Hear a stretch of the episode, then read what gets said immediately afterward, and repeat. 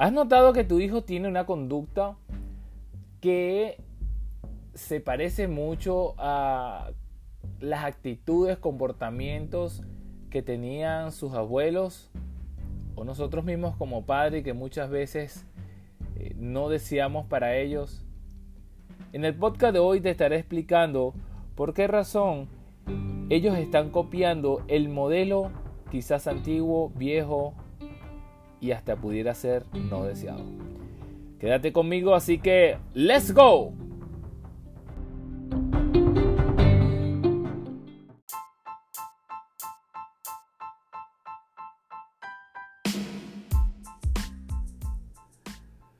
Muy buen día, tengan todos bienvenidos a Empatía que Empodera, el programa, el podcast que tiene como finalidad brindarte esa seguridad que te impulsa a superarte.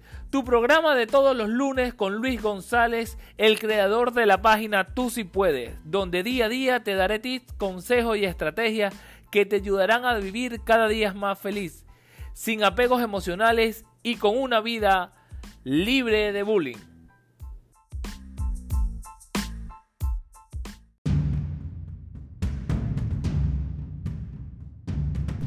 Yo creo que todos como personas hemos escuchado en cualquier momento de nuestras vidas, yo educo a mi hijo como a mí me da la gana, esto fue lo que a mí me enseñaron, yo hago las cosas como a mí me parezcan, eso fue lo que la vida me enseñó.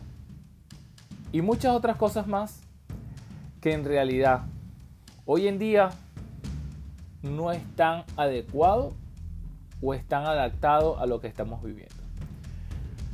Las cosas que normalmente funcionaban antes para educar a los hijos, hoy en día ha venido cambiando.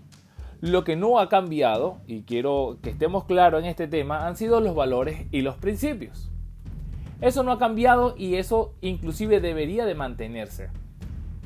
De cierto punto de vista, lo que se ha hecho con los principios y los valores que se han perdido.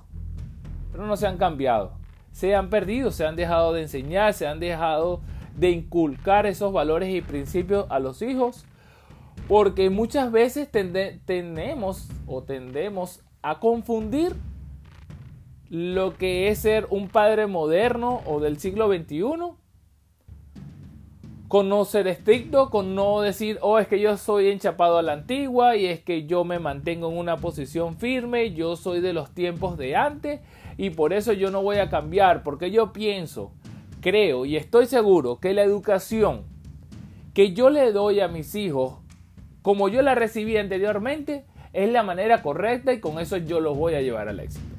Pero déjenme decirles que está un poco lejos de la realidad, debido a que anteriormente tú no le podías dar un castigo a un niño, no veas el iPad, no veas el celular, no juegues en Play, Xbox, eh, no juegues con la computadora, porque sencillamente no había. Los castigos anteriormente eran no salgas a jugar, hoy te quito tanto tiempo de juego, no me sales el fin de semana, no vas a poder ir a compartir con tus amigos.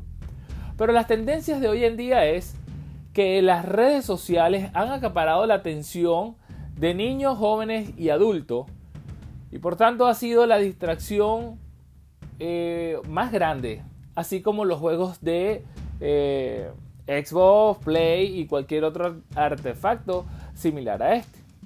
Entonces, hoy en día decirle a un niño, quizás, hey, no va a salir el fin de semana, pero tiene el acceso a toda la tecnología, pues en realidad al niño no le estaría afectando. Pero si hablamos por qué darle un castigo, eh, estaríamos hablando que lo correcto o lo ideal es, ¿sabes qué? Yo te estoy castigando y aún más importante, explicarle el por qué yo te estoy castigando, porque tú tuviste una conducta inadecuada y quizás el castigo es que yo te quito dos horas de lesbo eh, el sábado o del play.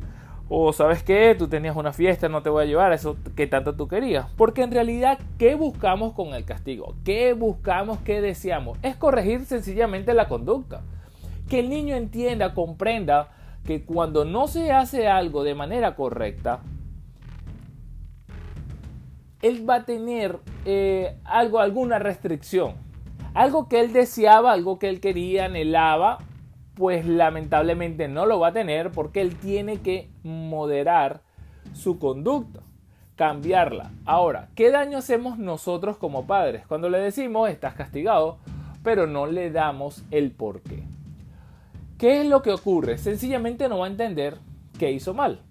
Y todo ser humano, al no entender qué estamos haciendo mal, en qué estamos fallando, lamentablemente no podemos corregir, no podemos cambiar, no podemos transformar la conducta. Muchas veces decimos es que si le digo no lo entiende, muchas veces que le decimos si yo le vuelvo a decir él no me va a captar la idea, es que él no comprende, es que yo le he dicho muchas veces y él sigue tomando la misma conducta. Entonces, es digno de analizar. ¿Por qué? Porque sencillamente si nosotros le hemos dicho dos o tres veces eh, la misma ah, um, historia, no nos hagas eh, X conducta y la está repitiendo, quizás nosotros como padres debemos de analizarnos qué está pasando, qué estamos haciendo mal, qué mensaje, por qué el mensaje no le llega, qué cosas él no está comprendiendo, qué otra manera se lo puedo decir. Y esto ocurre en todos los ámbitos. Padres, abuelos, maestros, educadores. Nosotros como seres humanos y adultos tenemos que buscar la manera, la estrategia para llegar a ese niño, para llegar a esa mente. ¿Qué está pasando por su mente? ¿Qué él está pensando él que no está cambiando la conducta? Ahora, ¿cuál es el problema?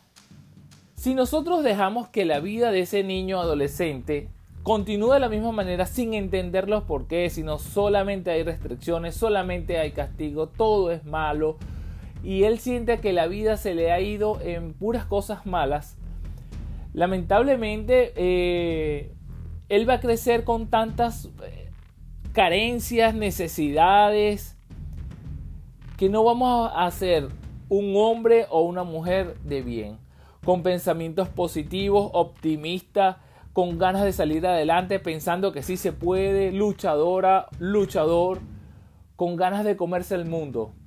Porque en su mente ya va a estar grabado de que el mundo es malo, de que si hago cualquier actividad me la van a reprochar. Creamos esas inseguridades dentro de esos niños y adolescentes.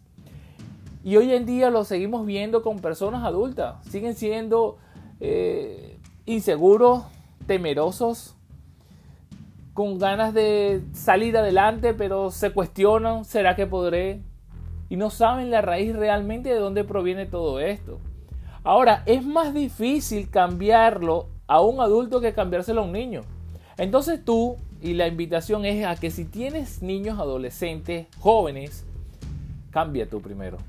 Para que puedas cambiarlo a él, para que puedas crear personas seguras, firmes, con ganas y deseo de comerse el mundo, personas que se sientan con una autoestima alta y con unas ganas enormes de salir adelante, de creer que los sueños, las metas y todo lo que se proponga en la vida serán posibles.